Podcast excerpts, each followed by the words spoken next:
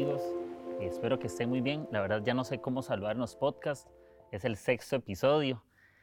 Y estoy súper contento. La verdad ahorita vamos a tener nuestro campamento adolescentes, andamos en carreras y todo eso. Y hoy tengo el honor de estar con una amiga que apreciamos muchísimo y ella es Cristina Cuña, tal vez si te puedes presentar y podemos conocerte un poco Pero más. decime Cris primero, Bueno, por Cris, favor. perdón, porque Cristina es de señora, entonces de Sí, Cris. sí, no, y ya, ya yo soy señora y soy dueña, así que Exacto. mejor solo con Cris. Sí. Hola, hola a todos, espero que se encuentren súper bien, igual a vos, Quique, y súper chido por tener esta oportunidad. Sí. Cris trabaja con adolescentes en, eh, que están embarazadas, ¿verdad? Eh, Ujú, En riesgo social. riesgo chicas social trabaja. Ujú, Ella ha trabajado con jóvenes, con adolescentes y junto con su esposo Esteban están emprendiendo cosas a nivel de iglesia local. Es una super pastora, es una super amiga, ¿verdad? Yo creo que la admiramos más por la persona que es más que por lo que hace. Ah, qué lindo, gracias. Estamos súper contentos. Este episodio se llama eh, Belleza duele y es acerca de los procesos.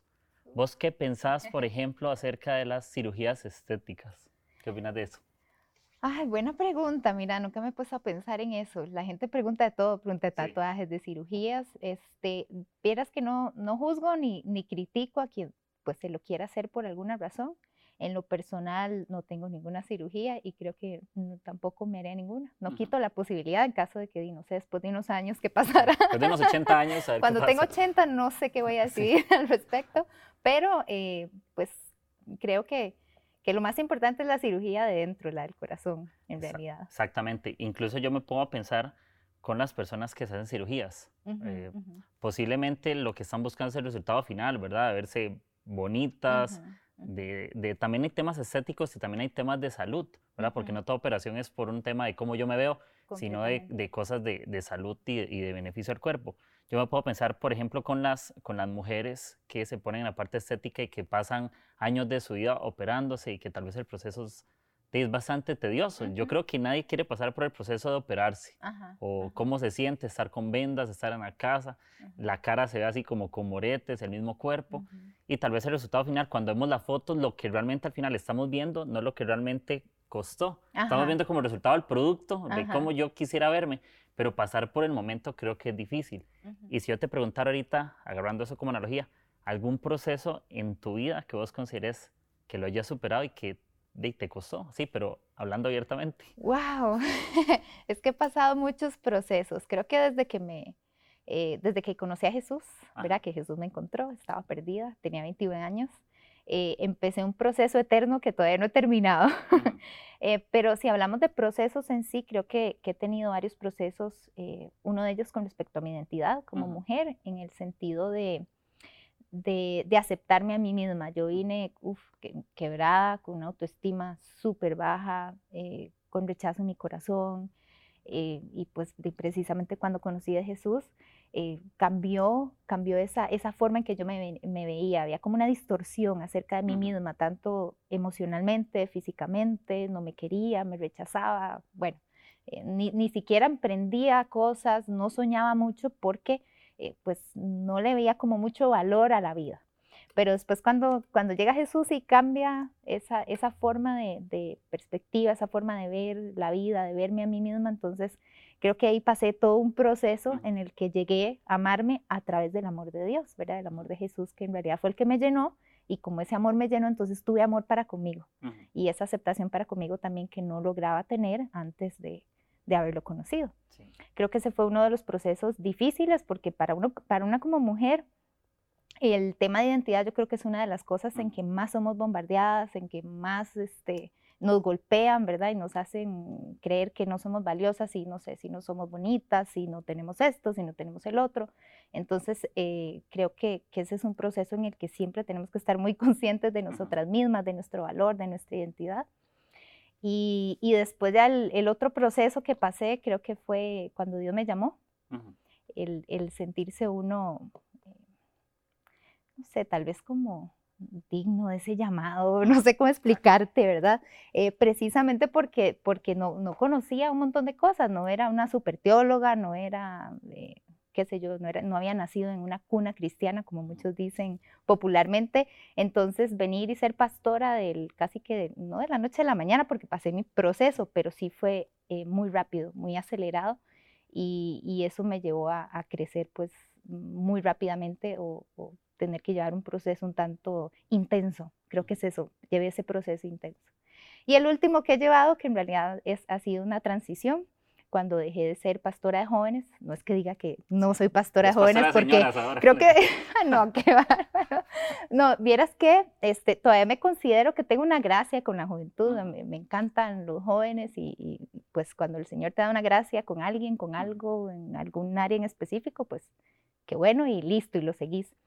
Pero ahora estamos en un proceso de transición en, en, la iglesia, entonces estamos, mi esposo y yo asumiendo mucho más a nivel general y, y entonces dejamos a, a, un muchacho que ha venido trabajando con nosotros durante bastante tiempo, Isaac, eh, como pastor de jóvenes.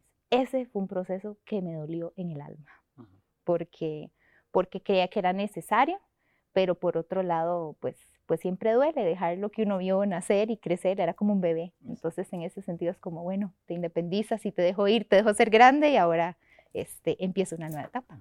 Yo creo que al final en la vida todos pasamos procesos. y Yo creo que es inevitable, no se pueden brincar. Los procesos yo considero que no son nuestro momento favorito, Estar en ese desierto, estar en ese momento del caos.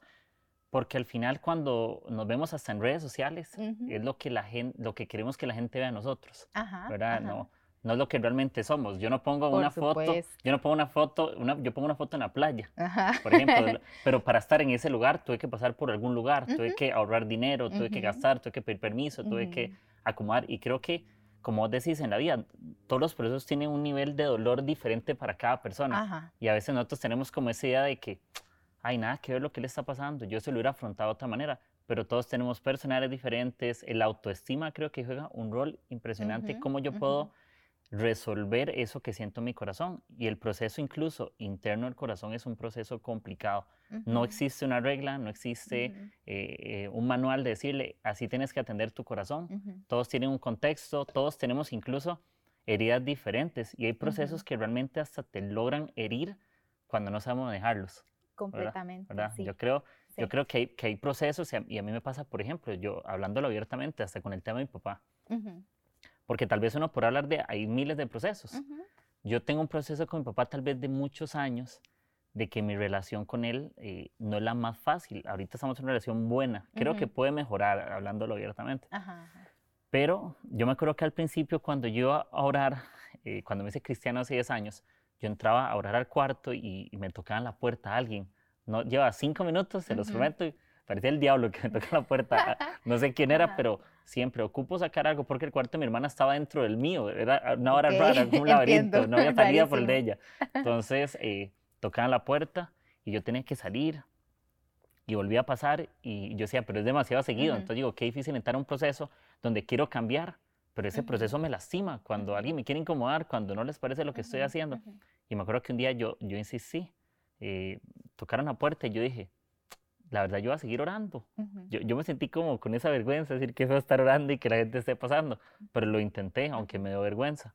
Me acuerdo que un día yo estaba orando, tiempo después, y mi hermana toca la puerta y mi papá nada más lo escuchó afuera que dice, eh, fulana, eh, eh, respeta que él está orando. Entonces yo dije, qué interesante cómo el proceso puede llevar a un resultado hasta que la gente pueda entender lo que yo estoy viviendo. Claro. Y muchas veces nosotros hablamos de tener empatía con las personas en el proceso, ¿verdad? Tenemos como, hay que ser empáticos, hay que ponerse en los zapatos de la gente, pero somos como realmente expertos para decirle a la gente cómo haría vivir sus procesos, pero soy totalmente un aprendiz de decirme, Kike, ¿qué hago cuando estás, Cris?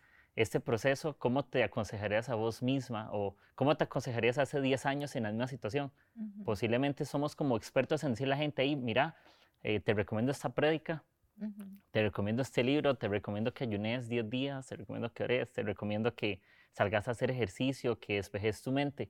Pero cuando yo soy esa persona que está en esos zapatos, parece como que ni siquiera yo estoy acostumbrado a estar, ¿verdad?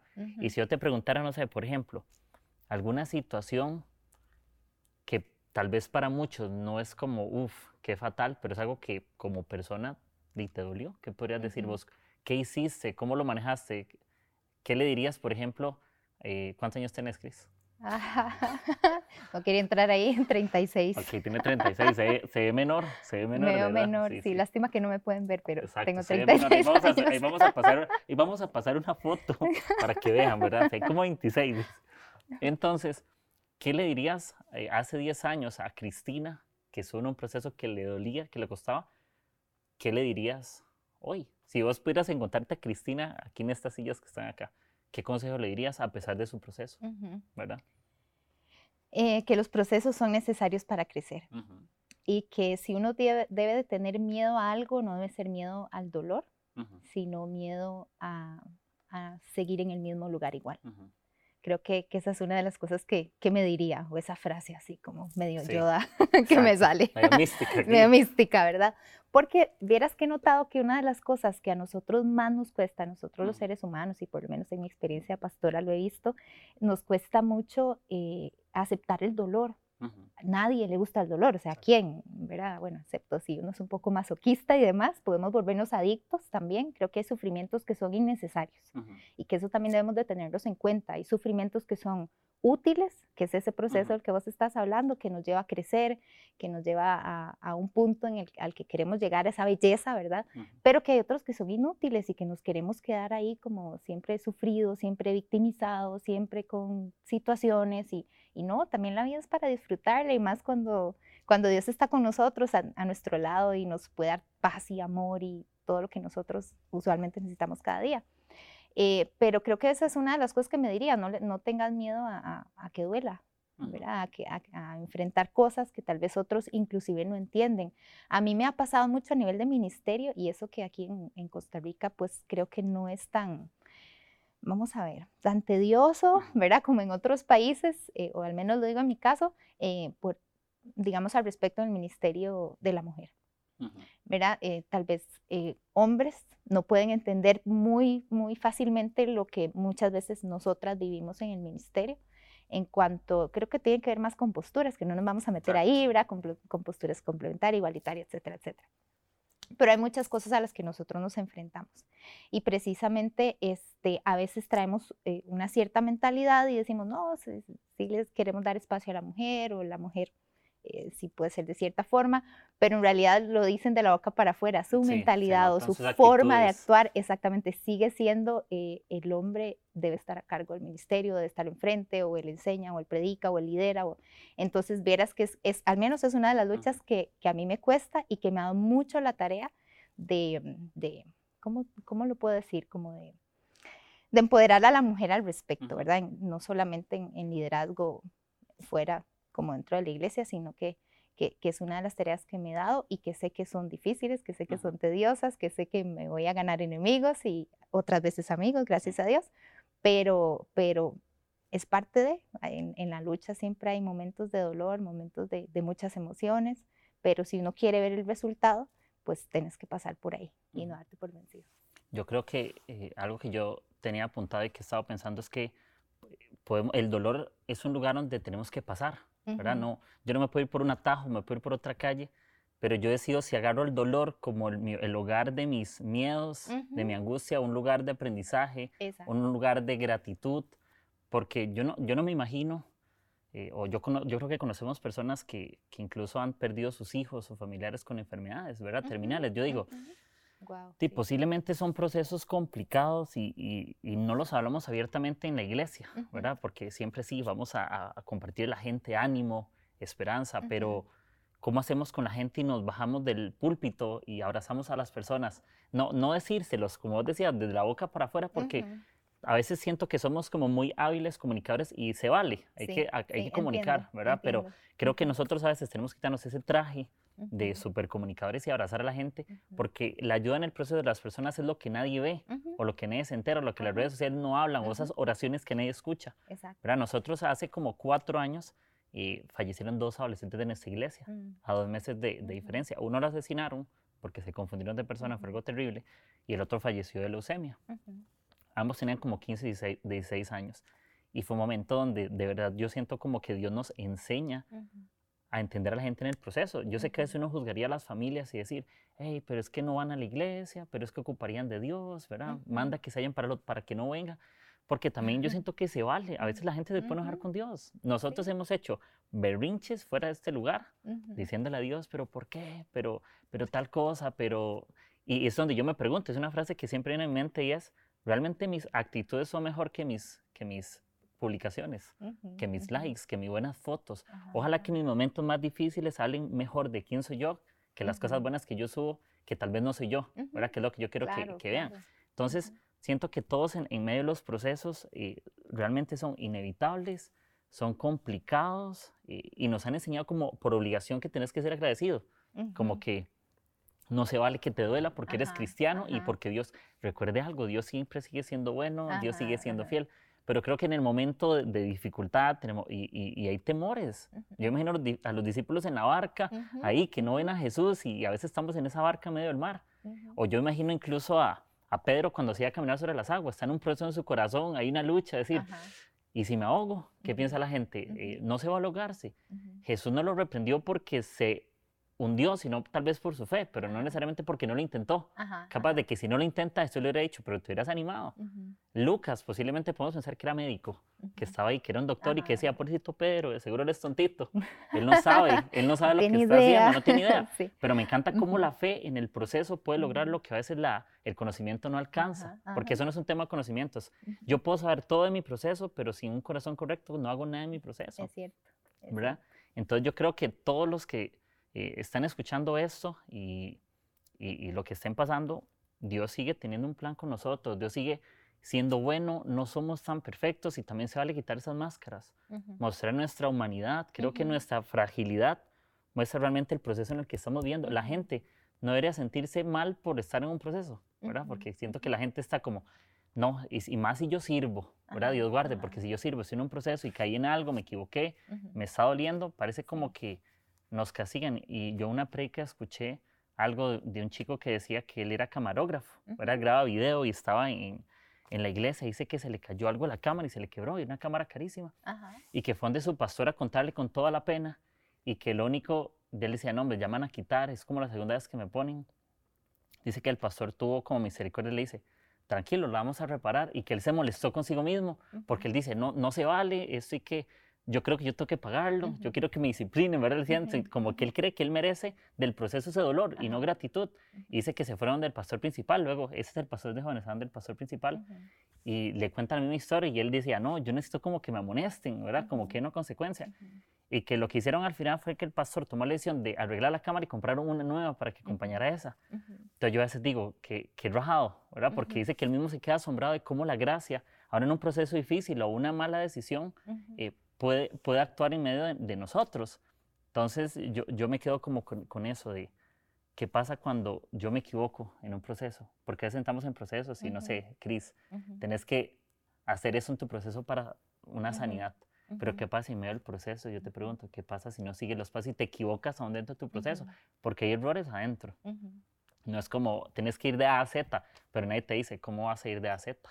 Eh, ¿Puedo hacer A, B, C o puedo hacer A, D, B o Ajá. H? Y, la- y también la gente tiene expectativa en Ajá. proceso. Ajá. Como que le hemos dado autoridad a las personas de cómo yo debería comportarme en ese proceso, ¿verdad? De que usted lo que tiene que hacer es orar. Entonces, si no estás mejorando tu proceso, te falta Dios, o estás en pecado, o no has cambiado tu corazón. Entonces, si vos pudieras decirle, digamos, a una persona que está en este lugar, que ha sido herido porque no ha sabido caminar bien en su proceso, ¿qué crees que le podemos decir a esa persona? Ujú, ¿Verdad? Alguien que, no sé, eh, el proceso era hacer ABC, ¿verdad? Ujú. Porque se equivocó, eh, falleció un familiar y tenemos esa expectativa de decir, tenés que ser ABC, eso es lo que te va a ayudar. Jesús está Ujú. con vos. Como siempre, Jesús está con vos, pero parece que nosotros no estamos con la gente. ¿Qué le puedes decir a una persona, digamos, que, que se haya equivocado en su proceso? No solamente que lo esté, sino que parece que lo está, pero se está equivocando en ese lugar. ¿Qué crees que podríamos decirle? Te puedo hacer una pregunta. Dale. ¿Para qué sirve una equivocación? Para aprender. Exactamente, Sí. exactamente. De, eso se trata, de que, de que sigamos aprendiendo, de que meto la pata, eh, hago lo que no tenía que hacer o más bien dejo de hacer algo que tenía que hacer. La idea es aprender. Entonces, creo que para poder aprender necesitamos estar muy conscientes de nosotros mismos, que eh, al menos en los procesos, esa es una de las cosas que he aprendido a hacer mucho, a tener tiempos de quietud, porque a veces uno, depende si de lo pandereta que uno sea o lo que, tan cristiano que uno quiera parecer o espiritual, eh, eh, hace tantas cosas que creo yo son innecesarias. Y, y, a veces es simplemente tener un tiempo de quietud, de reflexión, de meditar, meditar en Dios, meditar en la palabra, meditar en mis acciones, en mis pensamientos, uf, en tantas cosas. Es que hay tanto de nosotros mismos de lo que no estamos conscientes, que entonces por eso es que seguimos cometiendo los mismos errores. Que yo no creo que, o sea, creo que los errores son válidos, o sea, son súper válidos en la vida. Yo me, cuántas veces no me he equivocado. Pero lo importante, y creo que, que lo que cabe resaltar acá es aprender. Te equivocaste, aprende de ese error. ¿Qué fue lo que te llevó a ese error? ¿Cómo lo hiciste? ¿Por qué crees que lo hiciste? O sea, tantas preguntas que hay que hacerse. Esa es otra. Una de las cosas que, a nosotros como líderes o como pastores o, personas que queremos guiar y ayudar a los demás, cometemos el error de siempre estar dando respuestas. Entonces creo que lo mejor que debemos hacer es hacer preguntas y que la misma persona, yo creo que cada persona es capaz de encontrar sus propias respuestas a las preguntas de la vida, a las preguntas que podemos encontrar en la palabra indirectamente hablando eh, y, y creo que eso ayuda mucho más. Creo que ayuda mucho más que simplemente decirle, bueno, punto uno, ore, punto dos, ayune, punto tres, vaya a la iglesia todos los domingos y no falte. De todos los domingos. Exacto. Échese agua bendita. Entonces, este, creo que eh, eh, hay cosas obvias. Creo que por algo la Biblia también lo, lo, lo, recalca. Las disciplinas espirituales son necesarias para levantarse de cualquier situación que uno tenga. Pero aparte de eso necesitamos un acompañamiento y aparte de eso creo que sí necesitamos tener un tiempo de reflexión y no quiere decir, yo creo que eso muchas veces es ese tiempo de oración, a veces pensamos que oración es Señor, perdona mis pecados y eh, no sé, a veces pensamos en algunas cosas un poco extrañas, pero ese tiempo de oración es muchas veces de reflexión, de, de, de, detenerme un momento, dejar de hacer todo lo que estoy haciendo ansiosamente, estresadamente y, tomarme un tiempo para detenerme y, ver mi vida, o sea, el momento en el que estoy, por qué estoy ahí, eh, qué puedo aprender de esto, cómo puedo llegar del punto uno al punto dos, si es que es una de las promesas que Dios me ha dado, ¿verdad? Entonces, creo que eso, que eso es sumamente importante, detenernos. A veces simplemente respirar profundo, detenernos, tomar un tiempo para uno mismo, que no todo siempre es estar haciendo cosas. Hay momentos que son de quietud eh, y, de, y de introspección, ¿verdad? Sí. Yo incluso me pongo a pensar en lo que hablabas de los errores. Eh, se ha marcado tanto que el error es malo, ¿verdad? Como que, ok, muchas veces lo que yo soy hoy es a causa de las veces que me equivoqué, no las veces que acerté o de que pegué al blanco, sino las veces que no pegué bien, entonces yo digo, voy a practicar más para, para, no, para no errar.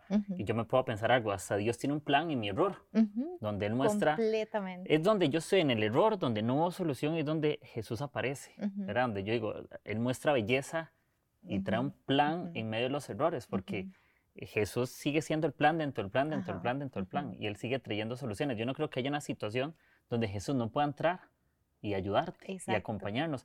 No hay situaciones donde Dios no puede usar a personas para acompañarnos. Es donde, la, donde decimos a veces en el enojo, es que nadie me entiende. Ajá, sí, sí, sí, todos nos sentimos así. Yo imagino a Dios seguro así, digamos, imaginándome un trono.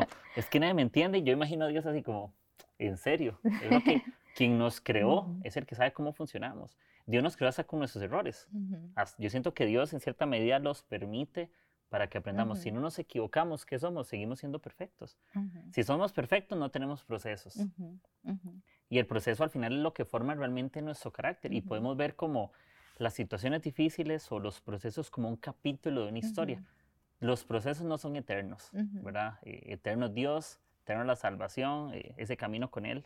Pero ni siquiera la vida tiene un no tiene, tiene un final. ¿verdad? Yo no creo que todos los días yo tengo que levantarme con el corazón pensando en que nunca va a salir de esto. Creo que la gente ha aprendido a lidiar con su dolor y creo que hay dolores que están a acompañar cierto tiempo, porque es inevitable. A veces uno podrá eh, tener la mejor actitud y, y, a mí me pasa que yo a veces me levanto y quiero conquistar el mundo, ¿verdad? Que quiero, Dios me va a usar y voy a conectarme con esas personas, voy a animarme, pero hay días donde yo tal vez no me siento capaz, donde tengo temores, donde tengo miedo Y ahí son de mis temores en esos procesos donde yo ocupo esa belleza, donde yo puedo apoyarme en algo más grande que yo. Exactamente. Y, a mí, y, la verdad también me cuesta, porque aquí tal vez estamos y, la gente se puede acostumbrar a que nosotros somos los expertos en decirle a la gente cómo vivir su vida, pero somos, estamos a solas, eh, o yo tengo algo en mi corazón o vos, y nos cuesta tanto a veces animarnos o tenemos mucha fe, pero no sabemos vivirla. Parece que somos como que decimos que tenemos fe, pero cuando hay que ponerla en práctica para mí mismo, parece que tengo fe en todo menos en mí. En todo menos en mí. Eh, yo estoy en un momento difícil y yo no creo que yo pueda salir de esto, pero yo sí creo que todos pueden salir. Todos pueden salir menos yo. Sí, y, y, y, qué rajado. Como vos decías, por ejemplo, el tema de las, de las chicas, que no vamos a andar en esto porque es muy amplio, pero yo creo que Dios sí le da un rol a la mujer importante, ¿verdad? Yo creo que Dios le ha dado un honor, eh, la mujer representa esta belleza en el lugar en el que esté, y creo que las mujeres tienen cosas que nosotros no tenemos y no tenemos que nos como competencia. Incluso las mujeres tienen sus procesos que nosotros no entendemos. Ajá, completamente. Yo me puedo pensar hasta con los hombres. Los hombres tienen procesos, pero decime, ¿cuándo vemos nosotros congresos para hombres, sanidad interior para hombres? ¿Por qué? Porque a veces yo siento que nos sentimos muy machos o, que, o, que, no podemos pedir ayuda. Nos han puesto hasta una carga equivocada de que los procesos de nosotros no se valen porque somos cabeza. Es o porque sos hombre y vos deberías cuidar a la mujer, no, no deberían de cuidarte, Dios guarde, porque eso te hace débil, te hace muy frágil, ¿verdad? La mujer es la frágil y vos sos ahí el macho que cuida a todos. Sí, que no puede verse vulnerable. Exacto, entonces nosotros pasamos procesos, parece como que seguro Dios no le dio lágrimas a los hombres, ¿verdad? Los hombres no lloran, ¿verdad? Sí, eso es lo que dicen y, y nos pasa, eh, hasta los mismos hombres cuando piden ayuda, a veces podrían hacerlo con otra chica, ¿verdad? Como abrir su corazón porque siente que ella es más frágil para escucharte, tiene más tacto, pero ¿qué pasa? Vas a un amigo que siempre te vacila o te bromea y vos no vas a llegarle y te vas a poner a llorar porque sientes que te va a vacilar, que te hacen hacer ridículo, ¿verdad? No ese bañazo. Esa es una de las cosas que a mí, perdón que haga ahí el, paréntesis que no entiendo de los hombres. Ustedes siempre se pasan bromeando y haciendo bullying el uno al otro y nosotras no, nosotras jamás nos decimos alguna cosa así, ya es la ofensa terrible. Ustedes se lo aguantan, ¿verdad? Nosotras en eso que va. No lo logramos. Sí, y, y, todos al final vivimos en, en cosas y tenemos diferentes personas que nos pueden acompañar en el proceso. Tenemos diferentes personas, no tiene que ser la misma no tiene que ser un pastor o un líder necesariamente, puede ser alguien que se haya ganado tu corazón. no, yo siento que mis procesos no los tenemos que poner en las manos de alguien que no lo va a cuidar o alguien que no me va a ayudar, porque a veces buscamos, no sé, eh, eh, y se vale, buscamos a los pares, nuestros amigos, y nos escuchan, pero también hay situaciones que tenemos que necesitar personas expertas, gente que no sé, es algo emocional se vale reconocer, mira, ocupo ayuda, el psicólogo no es para locos. Pero tenemos esa idea, no, no, al psicólogo no, o del pastor. ¿Cómo al psicólogo? Si yo no estoy loco. Y, y es que, se, ha, se, ha, satanizado mucho el, el, ir a donde un profesional, donde, donde un psiquiatra, donde un psicólogo. Y yo creo que hay momentos en la vida en que puede ser necesario y que no es algo malo. No es que estás mal, no es que estás lejos de Dios, no es que, no, es que simplemente necesitas ordenar ideas. Y hay profesionales que han estudiado muchos años de su vida donde, donde podemos ir para acomodar las ideas simplemente que tenemos eh, enmarañadas en nuestra mente o inclusive emociones que, necesitamos aprender a manejar y listo. Y no es algo malo. ¿verdad? No quiere decir que le di la espalda a Dios, ni mucho menos, porque eso es lo que tiene la gente eh, en mente muchas veces, ¿verdad? Que, que si van donde algún profesional o que tengo que tomar pastillas, no, jamás, en el nombre de Jesús, eso no está bien, ¿verdad? no lo hizo y, Dios. Ajá, y para nada, o sea, la ciencia, en realidad la ciencia del Señor es, la creó, ¿verdad? Y, creo que le ha dado la capacidad a muchísimas personas de crear medicamentos, de crear terapias, de crear tantas cosas para poder ayudar al ser humano. Entonces yo veo la mano de Dios en eso, que por supuesto tenemos que apoyarnos también en Dios, sí, pero que esto otro puede venir a, ayudar también, por supuesto. Incluso la frase que tal vez, no sé qué pensás, que dice, es muy conocida con respecto a la sanidad y los procesos. El tiempo sana las heridas. Es una frase muy trillada. Y verás que me encanta que me, hagas esa pregunta, porque antes, vamos a ver, eh, creo que necesitamos de Dios para sanar, en definitiva, eh, pero creo que el tiempo sí juega un rol bastante importante. No el más importante, pero sí juega un rol muy importante. Al menos en, experiencia y como lo he visto con la gente, eh, por ejemplo, cuando uno perdona, es cierto, uno decide perdonar. Siempre se te ha enseñado, ahora perdone porque el Señor nos manda a perdonar, etcétera. Y está bien y creo que tenemos que ser obedientes a Dios. Pero el perdón no es algo que se da inmediato, ¿verdad? Necesitas sanar, es, es como una herida, una herida no te cicatriza de la noche a la mañana, necesitas estarla eh, cuidando, curando, desinfectando para que no se te haga pus, es igual con una herida en el corazón, o sea, necesitas el tiempo necesario para que vaya cerrando hasta que cicatrice y listo, cuando ya cicatriza la puedes mostrar a todo el mundo y decir, uy, yo ya pasé por ahí y, y, duele y entiendo lo que estás pasando, pero mira, aquí está mi cicatriz de que sí lo logré y aquí estoy vivito, ¿verdad? Este, entonces yo sí creo que, el tiempo es necesario, que, no creamos que hay cosas que pueden ser instantáneas, pero hay otras que no, que se dan con el pasar del tiempo y, cuando hay heridas que han sido muy profundas no puedes pedirle a una persona o bueno, que, le pidamos nosotros a alguna persona este, que, ya mañana esté bien cuando ha pasado, no se ha perdido un ser querido, por ejemplo, ¿no? Hay, hay procesos, hay, hay capítulos que hay que ir cerrando, ciclos que hay que ir cerrando, entonces creo que el tiempo sí tiene un rol bien importante. Creo que, que, eso es como una mezcla de ambas cosas. E, el tiempo también nos ayuda a madurar.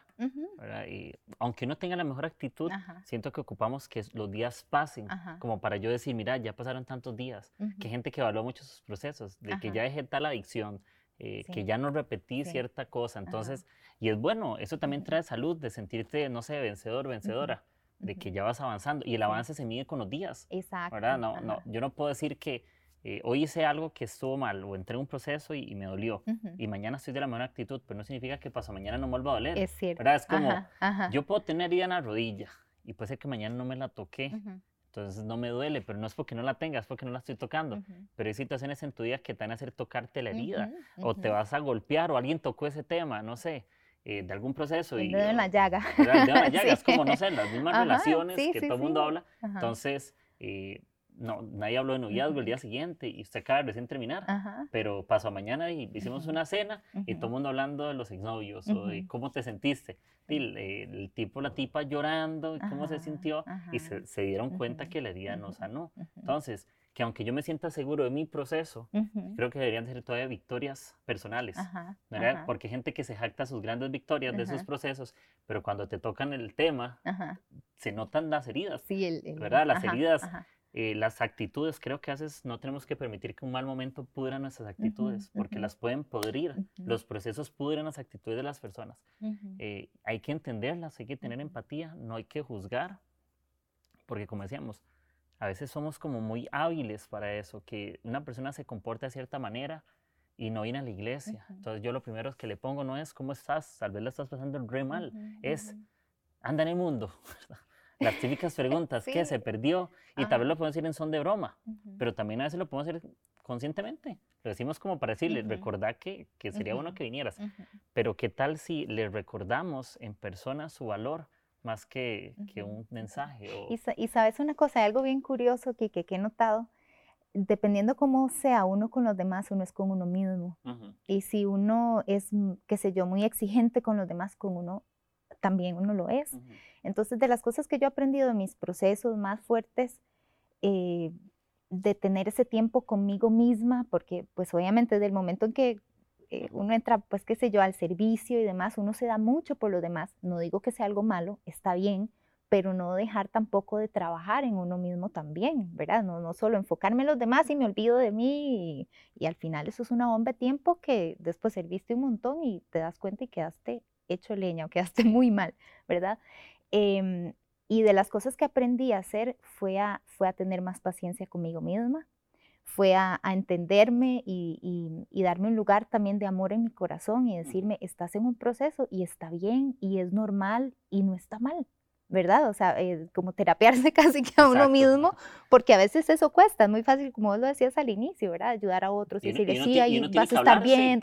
exacto, exacto, es una, es una terapia que se hace uno mismo, bueno, todos tenemos un diálogo interno, hablamos con nosotros mismos, pero sí es muy importante eso, entonces cuando también tengo una buena relación conmigo mismo, voy a poder tener una relación buena con los demás, entonces sí, también me ha dado espacio para vivir mis procesos, por más duros que hayan sido, si en esos momentos, en lugar de decirme, Dey, ¿por qué te equivocaste, babosa?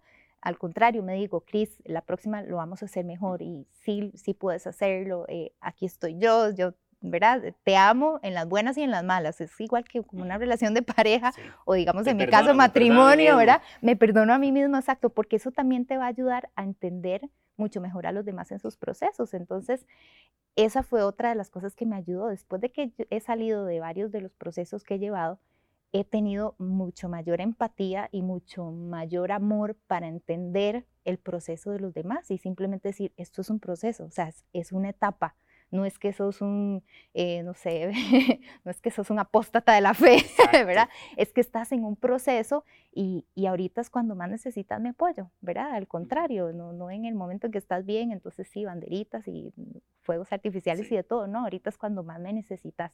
Cuando aprendamos a ver a la gente así y aprendamos también a vernos a nosotros mismos así, eso nos va a ayudar muchísimo. Entonces a veces tenemos que empezar a practicarlo con nosotros, primero, para poder lograrlo con los demás. Y, así va a ser mucho mejor. Y me gusta eso que decís porque, qué rajado, porque a veces uno ve la empatía hacia los demás. Era como que todo es los demás, hay que amar a los demás. Y no podemos agarrarlo como ese mandamiento de que amarás a los demás. Ama a tu prójimo como a ti mismo. Yo no puedo pensar eso. Yo digo, qué rajado cuando yo lo analizo. Principio. Yo lo analizo y yo digo, uff, tal vez a veces me ha faltado empatía porque no tengo conmigo mismo. Y, y, eso me, me, me sacude y, y, me pone a pensar porque yo en lo personal soy muy exigente conmigo, mismo en cosas. Es decir, yo creo que eso salga eh, estos detalles, soy muy perfeccionista y tal vez le quiero exigir a la gente igual como yo soy. Y es donde perdemos la empatía, porque a veces me quiero poner los zapatos del otro, pero al final son mis propios zapatos. Exacto, viste en el punto, exacto. Son mis zapatos, pero yo digo que quiero de ellos. Entonces a la gente le termino quitando sus zapatos y les pongo los míos. Entonces la empatía es si tus zapatos te son eh, algo pesado, una carga, ponete los míos. Sí. Y serví y sí. comportarte Y es como injusto, yo ajá, sí, completamente y, injusto. Y, yo cuando yo mis heridas, como decís de, de, cicatrices, yo a veces digo, cuando yo veo a la otra persona y yo veo sus cicatrices, yo debería ver las mías al mismo tiempo, porque así yo puedo tal vez tener esa empatía de decir, no solamente voy a evaluar tu dolor como algo externo, sino yo voy a apreciar el mío. Así yo te puedo entender. Podemos decir, yo entiendo lo que vives, pues yo también he sido herido. Porque a decimos, entendemos a los demás, pero mis heridas no las resuelvo, estoy enojado, quiero que la gente actúe a mi manera. y, estamos realmente muy acostumbrados a tener gente herida. Y una persona herida hiere a la gente. Completamente. Una persona herida siempre hiere. Y más bien, hasta podríamos como líderes, es, es bastante delicado que si yo estoy tratando de, qué sé yo, vamos a ver, dar algún tipo de ejemplo, no sé, eh, tuvo uno alguna situación con una autoridad de la iglesia, ¿verdad? Entonces, si uno no ha sanado esa, esa situación en el corazón y estás ayudando a alguien que tiene una situación con la autoridad en la iglesia, por ejemplo, entonces voy a estar hablando desde mi herida, voy a estar ayudando desde mi herida, no desde mi sanidad. Entonces ahí se vuelve una cadena que pienso yo puede ser tóxica, nociva, que más bien en lugar de estar ayudando, puedo estar hundiendo más a la otra persona y hundiéndome yo también. Entonces hay que saber también en qué momento debe uno decir, mira, en este tema eh, puedo, no sé, referirte a alguien más, mira, esta persona te puede apoyar, yo te voy a estar apoyando preguntándote cómo estás, pero ese es un tema el que prefiero ahorita no meterme, porque si no, más bien podemos embarrarlo más, ¿verdad? Embarrar más el asunto. O nos vamos al otro extremo, es como, uy, yo tengo problemas o issues con la autoridad, entonces más bien voy a ser sumamente permisivo te volvés al otro lado, entonces igual es nocivo, ¿verdad? Que hay que tener como un cierto equilibrio, obviamente basado en principios de la palabra y toda la cosa, pero en, un equilibrio en el que en el momento en que estamos sanos, entonces sí, puedo ayudarte y si no, entonces voy a llevar primero mi proceso y con mucho gusto después de llevar mi proceso te ayudo a vos. Y hay cosas que no debemos de aconsejar o no debemos de acompañar porque nos creemos como, como los sabelotodos, los sabiondos, hay procesos Vea, yo, yo se lo he dicho abiertamente a mis amigos. Yo, por ejemplo, con temas de noviazgo, yo no predico. Mm, no, porque, no porque Dios no me puede usar o porque ahorita esté mal. Es porque yo personalmente tomé mi decisión de pasar ciertos meses o años sin hacerlo. Entonces, si a mí me invitan a predicar de noviazgo, yo no acepto. Bueno, qué bueno saberlo para no invitarte a predicar de noviazgo. no de noviazgo. de otra cosa. Sí, entonces, y yo lo digo abiertamente, yo sé que podría sonar como una soga al cuello, pero no es una soga al cuello, porque el primer responsable en cuidarse lo mismo soy yo. Excelente. No importa lo que la, ¿Sí? lo que la gente pueda opinar, al final es mi corazón y al que le toca cuidarlo soy yo, no a la sociedad, Exacto. no a las opiniones. La gente no va a resolver mis procesos, la gente me puede animar o me puede destruir, querer destruirme, pero no lo puede resolver, nunca. Yo puedo buscar personas, pero al final quien toma la decisión soy yo. Entonces, por ejemplo, ese, ese tema, eh, yo en algún momento de mi vida sí fue muy noviar y todo, y, yo lo reconozco, pero no es algo que yo iba odio, que yo arrastre, sino que Dios realmente trató conmigo y yo lo reconocí, que esa fue la diferencia de mi proceso, ¿verdad? Entonces, tal vez muchas cosas familiares, de cómo yo viví de chico, me, llenaron el corazón equivocadamente y me comporté bruscamente en ciertas cosas, ¿verdad? Tal vez mis actitudes no fueron las mejores, nada agresivo ni nada, pero tal vez hay cosas que no sabía cómo responder, no sabía cómo responder a detalles.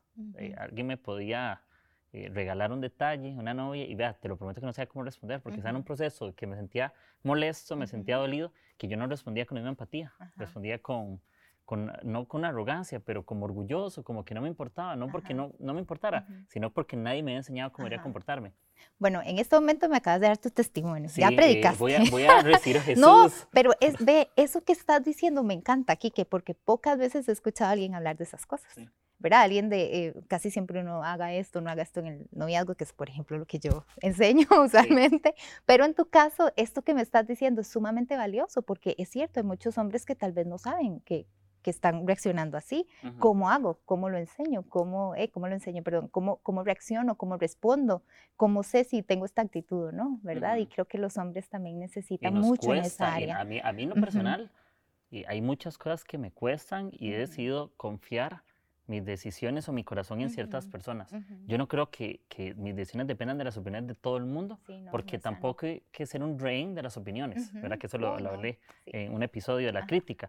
Pero es un tema de que si ocupas confiar en la gente, porque si al final yo no logro confiar en nadie, sigo siendo orgulloso en mi corazón. Y ese, ese, orgullo igual viene de las heridas de mis malos procesos que no atendí. Entonces, todo, vuelve lo mismo. Es un tema de atenderte, es un tema de ser responsables, es un tema de amar a la gente desde tus heridas, pero no en el tema del orgullo de que, de que me molesta, sino decir, quiero ser empático, a mí también hay cositas que me duelen, pero Dios me da gracia para ayudarte. O hay heridas que no me permiten ayudar a las personas todavía. Hay otras que yo digo, ya se van sanando, ya voy aprendiendo y todavía puedo acercarme, tengo gracia. Pero si yo no tengo gracia en las heridas de las personas, creo que verlas no me hace nada. La gracia es lo que me hace hacer algo por la gente, no solo verlas. Porque eso es como lo que hablamos de la lástima. ¿Verdad? Que, uy, yo tengo lástima, pobrecito, la vieja confiable, voy a estar orando por usted. ¿Verdad? Es orando por usted, a veces se resumen que eh, oro, pero no hago nada. O tal vez ni oro. En vez de decirle, hey, mira, si ocupas algo, escribime. ¿Verdad? Justamente ayer estaba hablando con una chica eh, de una situación y me contaba cómo sentía en su corazón, ¿verdad? Nada, nada ahí como grave, pero al final es muy importante, porque la importancia de una situación de una persona, si para esa persona es muy importante, su proceso tiene que ser muy importante, porque si para ella fue importante contarnos y abrió su corazón y, decidió confiar en alguien, entonces cómo yo no voy a reaccionar y voy a menospreciar y a veces la forma en que le respondemos a la gente parece que invalida cómo la gente se logra sentir. Y a mí me ha pasado que le cuento a alguien un sueño, cómo yo me siento, algo que me duele y siento como que menosprecian o invalidan. Ay, Kike, tranquilo, no sé qué, ay, eso no es para tanto. Ok, si, fue, si no hubiera sido para tanto, yo no lo hubiera contado. Si, yo era, si yo lo hubiera podido resolver, yo no le pregunto a nadie, pero si tomé la decisión de pedirle ayuda a otra persona es porque entendí que de primera mano no fui, no fui capaz de resolverlo. Tomé la decisión de contarle a alguien y parece que esa persona me vuelve a tirar la pelota y me dice, no, hágalo usted solo. Entonces, donde nos dicen que debemos de pedir ayuda, ¿cómo funciona? Y, eso, y eso, es, un error en el que caemos muchas veces. Te, quiero contar acerca de una situación que nos pasó hace un, un tiempo a mi esposo y a mí.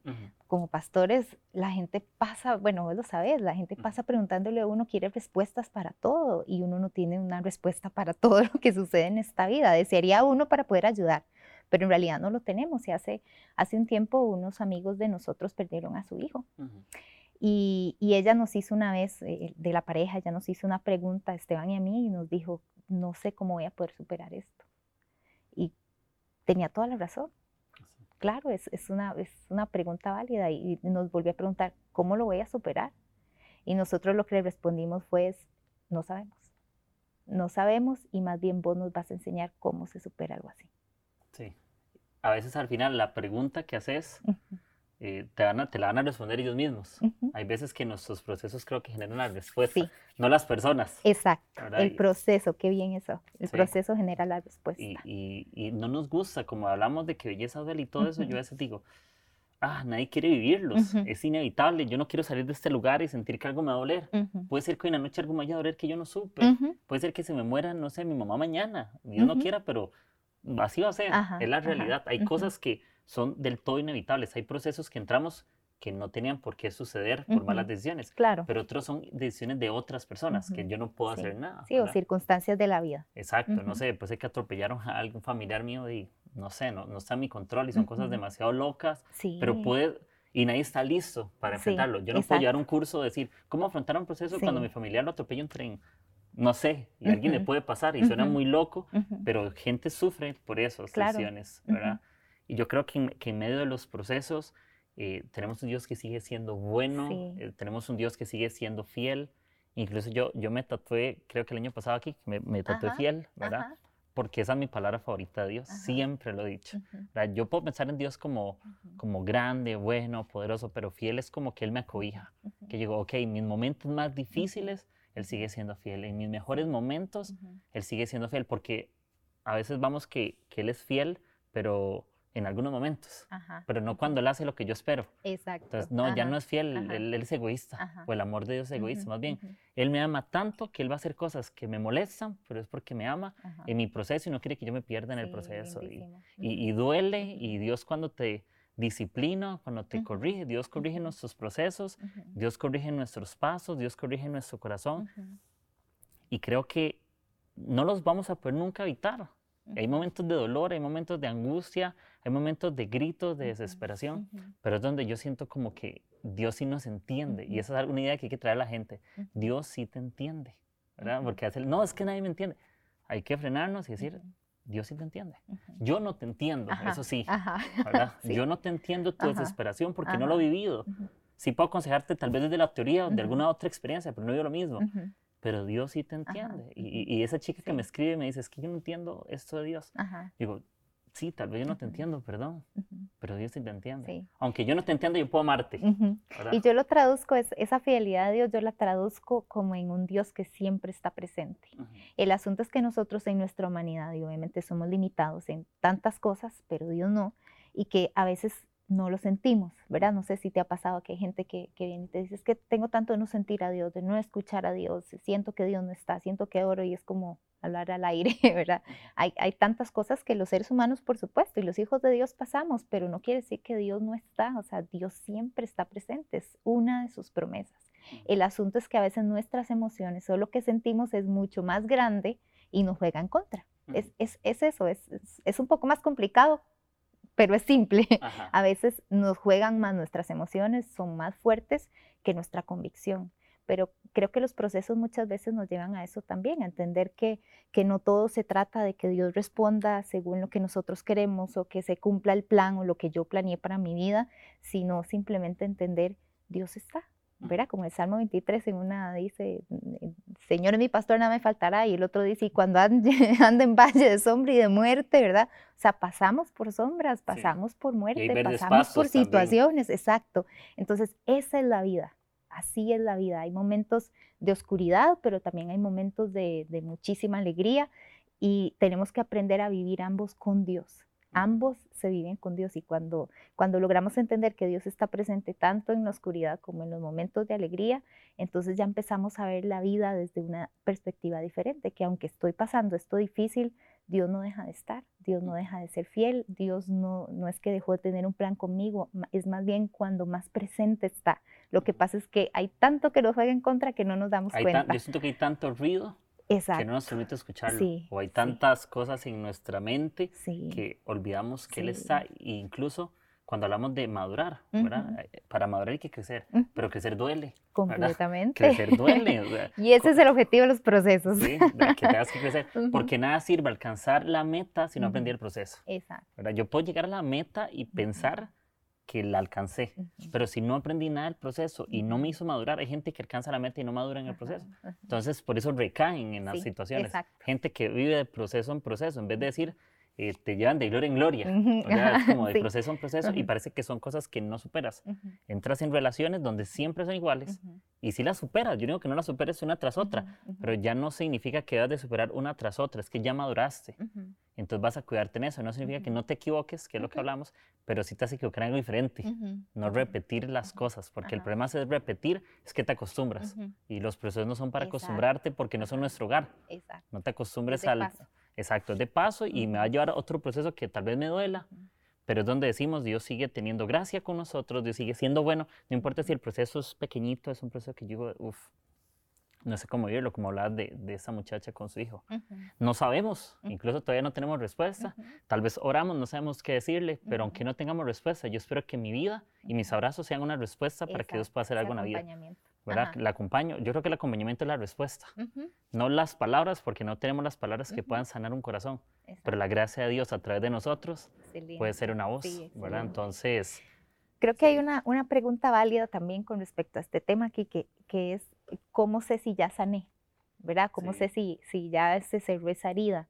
Y, estuve estudiando esto hasta hace bastante tiempo y, y creo que eh, una de las respuestas tal vez pueda ser eh, cuando dejamos de buscar villanos, ¿verdad? Porque una de las cosas que solemos hacer cuando estamos heridos, siempre andamos buscando a, aquel, no a esa persona en específico, pero a, no sé, aquella persona que nos, que nos recuerda a esa otra, ¿verdad? Quien me hizo daño. Y entonces andamos buscando villanos, nos peleamos con todo el mundo, tenemos problemas con todo el mundo, etcétera, etcétera. Entonces, en el momento en que dejemos de buscar ese villano y, hagamos las paces, ¿verdad? Y, sanemos nuestro corazón, creo que ahí entonces nos vamos a dar cuenta, mira, ya, ya logré sanar porque ya no ando buscando eh, cómo vengarme o cómo eh, reclamar aquello que otra persona me hizo. Como la típica frase, perdono pero no olvido. Ajá, también. Yo creo que, es ahí. Yo siento que que el pasado queda.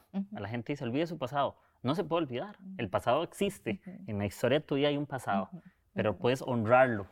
Puedes recordar las cosas y que no te estén estorbando en el futuro. No podemos agarrar el equipaje de cosas innecesarias y llevarlas al futuro. Hay cosas del pasado que funcionan, las experiencias y el aprendizaje funcionan, pero ya hay cosas que tienen que quedar ahí, tienen que quedar enterradas y puedes volverlas a ver sin sufrimiento, decir, eso es un recordatorio de la gracia. Eso es lo que yo me llevo, es un recordatorio. Mis heridas del pasado son el recordatorio de la gracia futura, ¿verdad? Lo que Dios puede hacer hoy conmigo, mi pasado. Pero ya no lo voy a arrastrar de vivir con el dolor. Yo no cargo el dolor del pasado. Yo cargo la gracia que el dolor me enseñó y la traigo hoy, ¿verdad? Entonces, eh, básicamente, eh, muchas gracias por estar con nosotros. Tenemos un tiempo más más corto, era anterior, pero somos ticos y hablamos mucho, mucha paja. Está bien, se vale, se vale. Eh, muchas gracias por estar eh, en este episodio, estoy muy contento. Yo espero tener, de verdad, más amigos. Tuve un amigo, un amigo Pérez Celedón, ¿verdad? Hace unas semanas. Eh, tengo otros por ahí en mente, no los puedo decir porque tal vez no los pueda, no los pueda entrevistar y después me la peleé, ¿verdad? No dije nada, ¿verdad? pero... estoy muy contento de que puedas compartir tu corazón. Cristina es una persona que de verdad admiro mucho por lo que ella es en su corazón, ¿verdad? Por lo que haces por las personas. Y tal vez hace, no, nos acostumbramos a hacer cosas por la gente, pero quiero darte gracias por lo que haces. Ah, qué lindo. Eh, te estamos siempre viendo, te seguimos y sé que eso es más que lo que una red social puede hablar. Así es. Entonces, es tu corazón con Dios, tu matrimonio y espero que tu matrimonio todo salga bien con tus hijos, tu familia, tu iglesia y todas las cosas y gracias por, y por este tiempo, ¿verdad? Ah, muchas gracias, Kiki. Honro también todo lo que estás haciendo con, con, los adolescentes en tu iglesia y demás. De verdad, también, también te sigo y veo todo lo que haces y, y, es sumamente valioso. Añadís muchísimo a la iglesia en Costa Rica. Perfecto, muchas gracias y nos despedimos y espero que estén súper bien. Chao. Chao.